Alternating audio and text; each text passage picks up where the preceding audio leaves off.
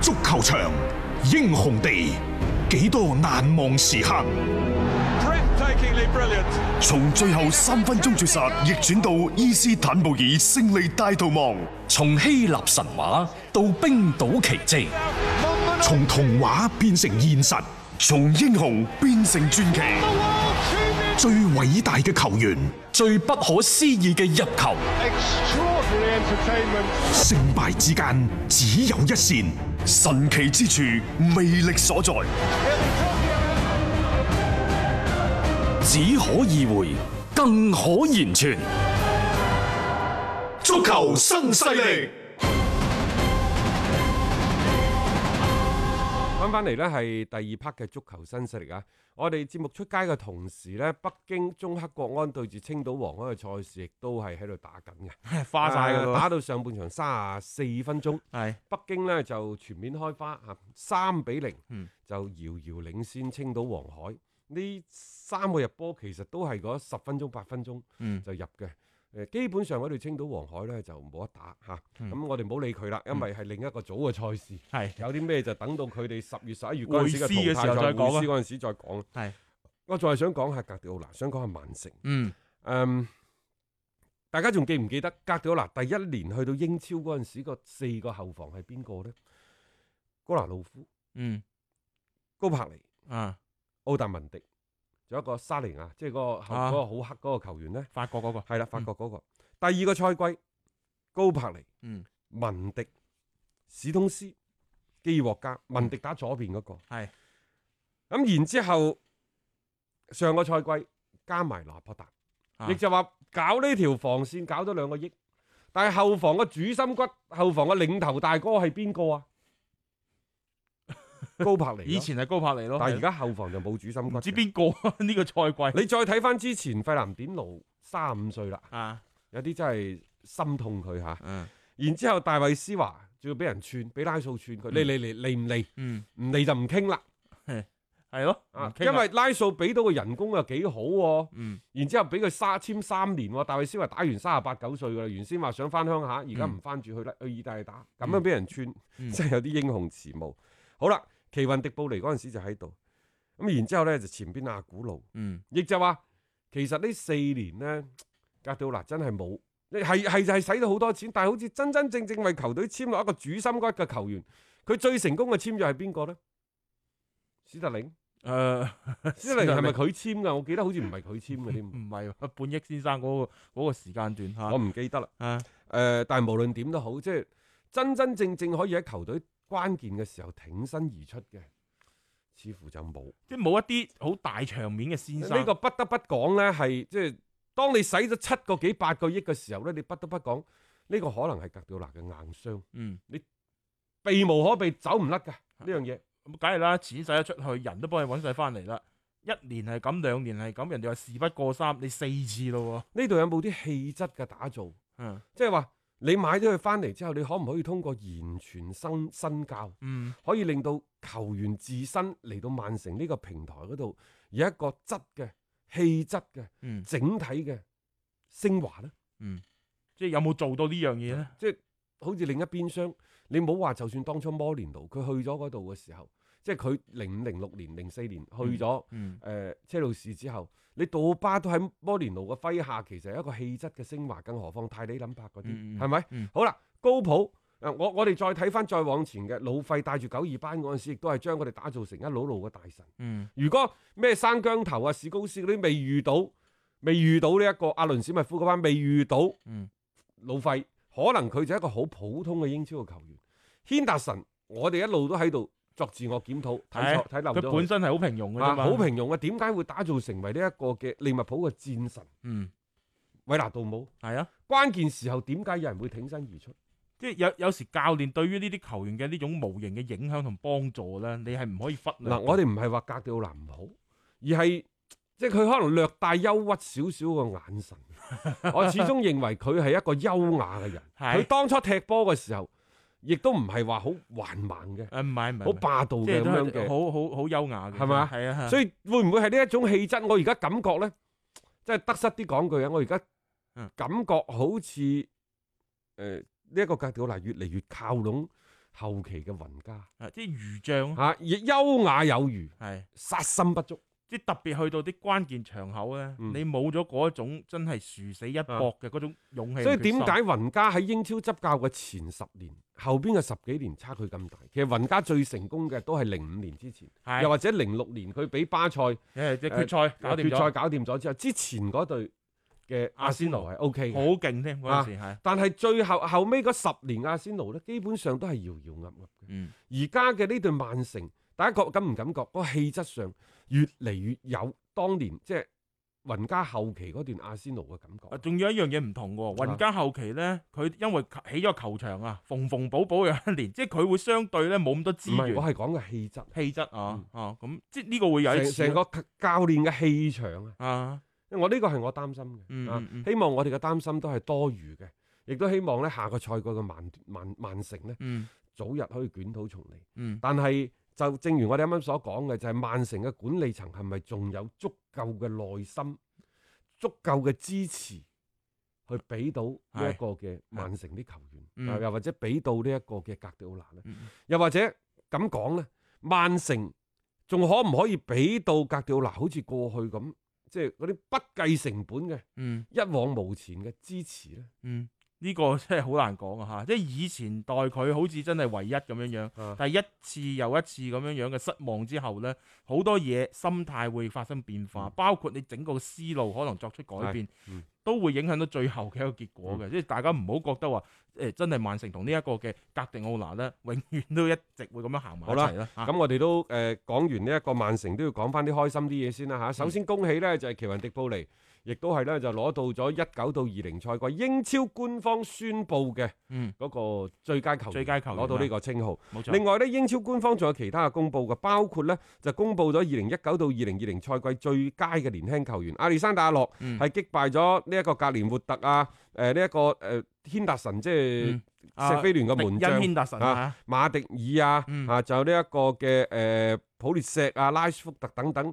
即係強敵環視嚇。嗯最終佢係當選咗呢一個誒、呃最佳嘅年輕球員，並且呢一個獎項係呢個賽季先至係成立嘅，嗯，所以。亞歷山大洛亦都成為英超歷史上第一位獲得賽季最佳年輕球員嘅稱號嘅球員。嗯，咁啊可以睇到啦，恭喜晒佢先啦。咁係啊確實亦都係用佢自己好出色嘅一個表現啦，實至名歸嘅。係嚇咁啊，另外呢，就誒、呃英超官方亦都公布咗啦，利物浦嘅主帥高普呢係當選為上個賽季英超最佳教練。咁帶到呢隊個波就咁好成績， 冇呢個就懸念啦冇任何嘅懸念，亦都冇任何嘅爭議啦嚇。嗯呢度呢，恭喜呢，就青島黃海先射入一個嘅點球，將場上嘅比分呢就變成一比三 嚇。誒、利物浦應該講喺上一個英超賽季呢，一開頭就一騎絕塵，嗯積分榜上遙遙領先，最多嗰陣時廿幾分，一啲懸念都冇，係即最係終提前七輪奪 冠。即係呢個就係巨大嘅優勢啦，就係、高普所俾帶隊球隊嘅嗰種嘅能力。啊並且呢，即係高普係喺上個賽季一共有五個月月月啊。嗯，係攞到最佳教練獎。呢、個五次攞到月度最佳教練獎呢，亦都係英超主帥單賽季獲獎次數最多嘅新紀錄。啊，所以所有嘅最佳，所有嘅褒獎嚇、啊全部俾晒高普。即係我覺得呢一個賽季其實就係屬於高普同埋利物嗱，浦。你睇睇啊，喺個候選人名單當中，其實係冇格迪奧拿嘅。嗯格迪奧拿嗰籠呢，其實開始俾善於思考、善於學習、善於破題嘅英超教練呢，其實解得七七八八㗎啦。無非就係擺六個後衞，嗯咁唔同你講咁多嘢。六三一前邊揾一個呢跑得快嘅，係一個衝擊力強強嘅係啊，就無最好有啲身高嘅，無非一係就打你身後，嗯一係咧就爭你第二點，利用前場死球啊等嗯等嘅戰術去擊穿你曼城嘅大門。所以上個賽季你睇到整個嘅曼城咧，佢哋嘅嗰個嗰個失球嘅數字嗯係創咗格調尼啊格調拿咧加盟英超以嚟嘅新高，唔嗯，即係你睇到喺你唔服㗎。喺個防線嗰方面，佢哋係出現咗一個幾大嘅甩漏嘅。啊喂，各位，曼城上個賽季三十八輪嘅賽事輸咗幾場啊？輸咗九場啊，嗯，呢、個係之前大係家咪都好難以想即像啊？係唔敢去想象一樣嘢，點解哇？即係呢一隊曼城可以輸波輸咁多嘅？我同佢講啊，曼聯都係輸八場啫，輸九場嘅啊狼隊都係輸九場，不過和波太和多波嘅啫。太多係啊，係啊，就算俾你鬧到撲喺度嘅阿仙奴， 啊，都係輸咗十場。冇錯，所以你話曼城嗰個輸九場，呃仲有你咁嘅資源輸九場，所以難怪英超官方你亦都冇將上個賽季嗰個所謂嘅最佳球員嘅候選俾到格調梗係啦，你而且嗰個起點高啊！你諗下之前嗰個賽季你做到乜嘢嘅成績？嗯你再睇翻呢個賽季，有你對明比顯有係傷害啊！係啊下滑噶嘛。嗱，所以佢咧同高普一齊競選嘅有林柏啦，啊啊，有羅渣士啦，係仲有石飛聯嘅啊啊，我我偉偉達啊啊，基斯偉偉達達啦係啦啊即係呢啲就唔需要講噶啦，根本就唔係對手。你唔可以話呢個係度身訂造，實際上無論基斯偉大又好，羅渣士、林柏又好，實佢哋帶隊波亦都真係帶得唔錯。係打得好，打得好，但係雙形見絕咯， 我只能夠咁講。你對比啊嘛，咁你呢隊利物浦，你又時隔三十年第一次攞翻呢一個頂級聯賽冠軍等等，高普所帶出嚟嘅嗰種即係非常之好嘅戰績，你今年攞呢個最佳教練，我覺得不作他人想咯，嗯啊，即係所以最終亦都係高普係大熱勝出啊。咁呢、嗯個就係即係高普嗰邊嘅一個情況。激情澎湃，不吐不快。足球新勢力，嗱，各位阿仙奴嗰度有消息喎，因為舊年夏天佢哋咪買咗尼古拉斯比比嘅，嗯，八千萬歐元、七千二百萬英鎊。分歧啊嘛。最新嘅消息呢，就係阿仙奴俱樂部內部會係對呢一筆交易進行審查，即係嗯，好少好少聽到呢啲消息嘅係嚇。啊喂，追到二比三 咯喎嚇！青島黃海，哇，吳金貴都好開心。應該講啊，呢場波二比二就正路啦。啊，因為北京嗰入嗰第三個波，其實阿蘭鬧出嚟個波係係出一不過格，半場嚟嘅啫，而家啊而家半場㗎咋係啊， 啊！青島黃海諗都諗唔到啊嘛。到，韌性真係夠啊嚇！啊，好嘢，啊，嗯好嘢，好嘢。好啦嗯，咁我哋再講翻阿仙奴，阿仙奴呢就係、即係佢哋會係對尼古拉斯比比嘅引進嗰度呢進行內部嘅審查，嗯就導致咗呢就係、阿仙奴球隊當中嘅首席球探啊卡吉高嗯同埋幾名資深嘅球探已經離咗職㗎啦嗯，嚇。冇錯，即係話呢筆嘅七千二百萬嘅高價，到底有冇水分喺度啊？嗯，即係又係好值得去懷疑啊。佢咁嘅，先係一次性俾兩千萬，嗯仲有嗰五千二百萬咧英鎊嚇，未來五年支付，嗯反正一年就俾啊，誒呢一個一千一零千係咯，冇錯啦，佢就係分期啊嘛，一千零四十。係啊，嗯嗰、個嗰個分期就係呢一部分嘅一個款項啊嘛，所以即係就呢一個嘅阿尼古拉斯比比即係轉會過嚟嘅呢單嘢咧，其實阿仙奴佢自身都係覺得好似有一啲嘅嚇龍溜嘢喺裏面。而家話咧，阿仙奴嘅高層對呢單交易感覺到震驚，嗯當初點樣同李義傾嘅？咩回事？係。而家要倒轉過嚟查。嗯，即係你呢班嘅，即係喺球探嗰邊工作嘅呢一班嘅高管們啊，究竟有冇一啲上下其手嘅一啲行為？所以你而家睇到阿仙奴咧，本身就係一個嘅，即係內部嗰邊咧都好多好多嘅問題係出嚟。啊佢哋嘅體育總監啊，嗰個咩生呢伊啊，嗯辭職啦，辭職啦，係啊啊係啊，因為唔知喺尼古拉斯比比呢件事情呢個問題上有咩問題，嗯啊，又或者喺過去嘅某些轉會嗰度有冇啲即係啊不為外人所捉到嘅原因。總之而家係拜拜係啊啊，咁啊，與此同時呢，就阿仙奴官方亦都宣布就簽低咗韋利安，嗯雙方呢簽一份三年嘅合約。韋利安係因為佢老婆想留喺倫敦，嗯所以呢選擇就無多。咁啊咁啱呢，就阿仙奴亦都願意出手。主要係肯俾一份三年合約其佢。實呢，韋利安嘅轉數亦都冇話因為年紀漸大嗯而出現咗跌窩嘅現象。呢三年呢，我覺得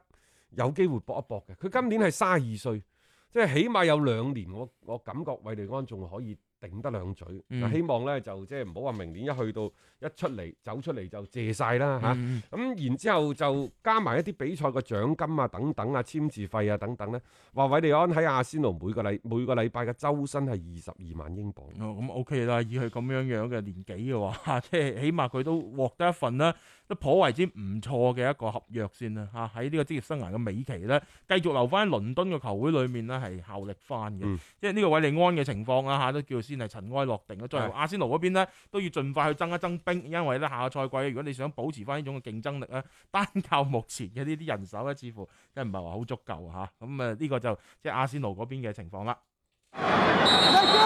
入波得分，聽得開心。 Absolute genius! Shoots yes! He's done it! 足球新勢力， It's magnificent!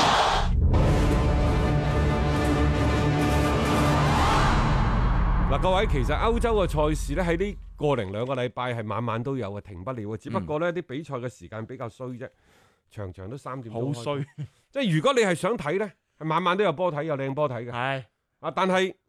最衰係三點啦。睇完之後你要而家係咁噶吓嗯，即係诶今晚咧，曼聯又嚟啦，啊對西維爾啊，啊對西維爾四強嚟 噶，呢個其實係歐冠級別嘅對碰。係啊，冇錯啊，吓好緊火，啊聽晚好焦就到點國米出國米場，係然之後禮拜二嘅凌晨，啊，誒禮拜二嘅晚上，禮拜三嘅凌晨呢，啦，歐冠啊，又到歐冠啦，禮拜三、禮拜四，好啦，停一晚，然之後就打呢一個嘅決賽決賽噶啦，下週末啊，啊搞下掂晒週末就打晒嘅咯，所以其實呢個呢兩個禮拜係好多波睇嘅。嗯好啦，去到曼聯對西維爾呢場呢，可以話係呃誒焦點大戰，嗯，因為一個西維爾歐聯杯係叫咩杯啊？就叫西維西維爾。爾杯但係呢，喺西維爾三連冠之後呢，曼聯亦都喺摩連奴嘅率領之下攞過一屆。嗯，啊係，即係所以兩隊波，甚分分鐘係邊個殺入咗決賽呢？邊個有機會攞咗六成以上嘅機率攞呢一個啊所謂誒歐聯冠軍。杯嘅冠軍嘅。冠軍冇錯嚇，啊即係特別係西維爾呢隊波。之前我哋同大家分享過，佢哋啲咩逢入八啊強必晉級，冇啊錯入。到四強基本上都立晒冠佢軍入嘅八強就肯定係攞冠軍添。係好犀利。仲有呢隊西維爾，其實個陣容從幾年前已經發生咗好大嘅變化，哦，唔從教同練㗎到啦，球員唔同㗎啦。但係你發現呢，就係佢歐霸杯呢個歐聯杯個基因個冠軍基因，佢一路都流傳落嚟喎。啊，好嘢！佢哋好似又好樂於喺呢一項賽事當中咧，係繼續係即係有一個好嘅成仲績。有一樣嘢大家要留意下，復賽以嚟嘅西維爾係未輸過波嘅，嗯，各項賽事未輸好犀過利波。好犀利嚇！即係你諗下，即係佢係上一次嘅輸波係二月份㗎啦。西維爾亦都係歐聯嘅所有全歐洲參賽球隊當中，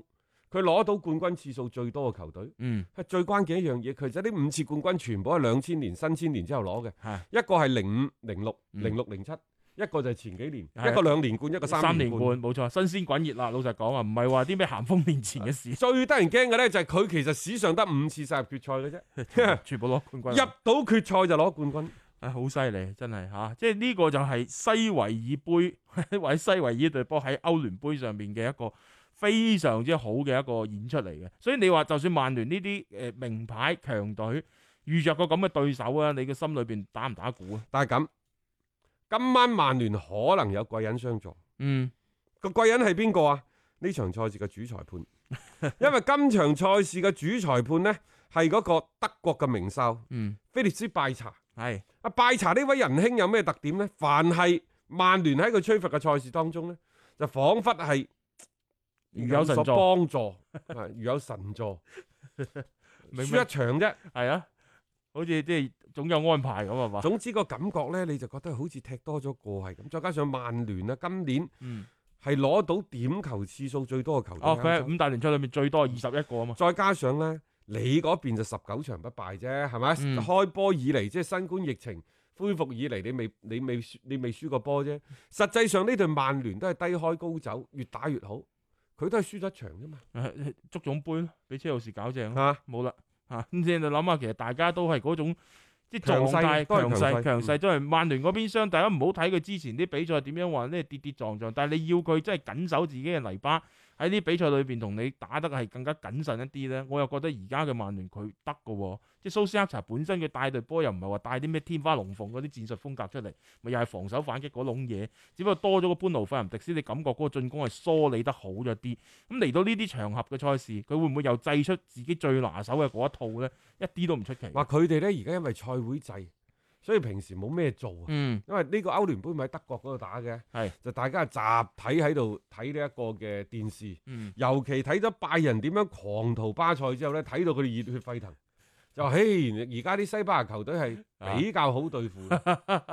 可以咁類比嘅咩？啊，西維爾我覺得狀態好過巴塞多多聲喎呢樣嘢啊。咁啊，當然啦，我覺得都係一種嘅加油鼓勁嘅方式嘅，並且佢哋喺即係話當地咧都有唔唔少嘅一係，啲我同你原講啊啊，因為而家係賽會制，嗯如果你要排除一啲長期集中所帶嚟嘅一啲壓力呢。嗯，即係而家咪話喺大連啊、蘇州賽區啲球員有啲癲癲地嘅，其實歐洲嗰啲球員亦都一樣，即係你一定要揾一啲排解嘅方式。嗯，呢種排解嘅方式呢，你可以係即係酒吧可能就唔飲得兩杯㗎啦，唔，唔嗯唔得㗎啦，係而嘛？家如何你話打下遊戲啊，啊再再再呢一個吹啊吹下水啊，打乒乓啊波得㗎，打下乒乓波，所以大家集中喺一齊打，佢佢係一種情緒嘅情緒嘅傳遞。啊，啊，你巴塞咁勁啊嘛嗯， 你都過咗去啦，而家咪俾呢一個拜仁喺度砌到你揾。嗯你以前你就話西維爾啊，叫做係呢一個嘅誒、嗯呃所謂西維爾杯啫，歐歐冠、歐聯。嗯但係你嗰屬於你嗰個時代已經過咗去嘅，即係其實呢種係一種自我嘅心理暗示嚟。冇錯，即係唔好成日俾呢一種嘅所謂嘅講法啦，係綁住咗自己。即係我覺得呢個係雙方嘅，無論係西維爾自己本身又好，曼聯本身又好啦，唔好將呢樣嘢睇得太過重要。一切其實已經係以往歷史嘅一部分嚟㗎啦，就並唔代表而家呢一刻誒、呃、會繼續咁發生㗎嗱嘛。，誒呃大家都話，即係喂，到底西維爾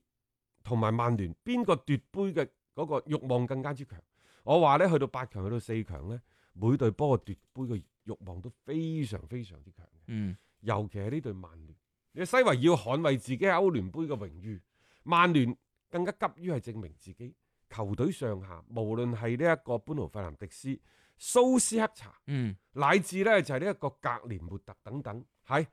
喺費格遜二零一三年離開咗曼聯之後，佢哋只係喺呢一個嘅歐聯杯攞咗一次嘅冠軍，嗯，但係呢個所謂歐聯杯嘅冠軍都足以證明佢哋喺後費格遜時代嗰種向前嘅嗰種嘅進取嘅雄心，嗯，球隊上下對呢個杯，我相信即係既然已經睇到隻杯啦，輕易咁就唔會俾佢放走。嗯唔會嘅。啊蘇斯克查絕對有諗法添，我覺得呢因樣為嘢，曼聯各位係一間有雄心嘅俱樂部，嗯，再加上從市場營銷，佢對於呢一個嘅市場嘅份額嚟講，因為歐聯杯嘅冠軍一定係可以幫助佢哋提升到俱樂部嘅品牌價值，嗯，即係佢哋嘅市場開發嘅迫切性，我覺得勁過西維爾。唔係話西維西維爾唔想開發，而係個嗯體量真係唔夠啊曼聯。冇錯，即係你而家曼聯係需要一個冠軍揷翻上去啦，即係喺隊波慢慢升翻起身嘅同時，你多咗個冠軍加持咧，嗰種嘅效應係遠遠會啊大過你西維爾多多聲。仲，有個消息添噃，話佐仁達斯而家同曼聯喺度傾緊偈。嗯，哈，保羅普巴、迪巴拉，你哋啱唔啱使嗯？雙方話已經呢就係郎情妾意。嗱，首先吓提出呢個建議嘅係邊度呢？係佐仁達斯。嗯，佐仁達斯就覺得，喂，既然迪巴拉咁想翻嚟，我冇錢。啊，呢、一個誒、呃保羅普巴咁想翻嚟，我冇錢。嗯，但係呢，呢、個迪巴拉似乎都係去到一個瓶頸位，又唔知點樣處理。係啊，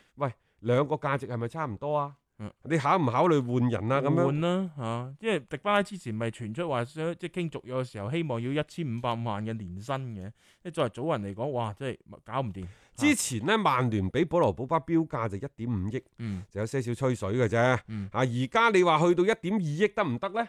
嗱，仲有一個就係祖雲呢，就係對呢一個迪巴拉嘅標價呢係一個億。嗯咁樣嘅話，亦就話祖雲可能就要補少少水，嗯，但係再加多個得唔得啊？喂係，因為今年大家都冇錢嘅，嗯又或者現金嘅壓力係好大，即係都係人員置換為主啊啦置換就最好噶啦。係啊即係又唔會話即係額外再使一筆錢出嚟啊嘛，我又可以攞到我自己想要嘅人，咁啊各取所需嘅啫呢樣嘢，即係可以傾嘅，因為作為曼聯但嗰邊，係你要啊留意喎、啊舊年提一點五個億，唔代表今年你呢一個嘅仲保羅普巴可以就一點五個億，因為點解呢？舊年提出嘅時候，皇馬想要，嗯，祖雲所有想人要，想要，有人嗰爭啊陣嘛時，迪巴拉同曼聯嘅合約仲有兩年，嗰陣時係最值錢嘅。嗯嗯，但係今年嚟到呢個時候呢，明年就最尾一年噶咯，最尾一年個合約到期嘅時候，喂，嗯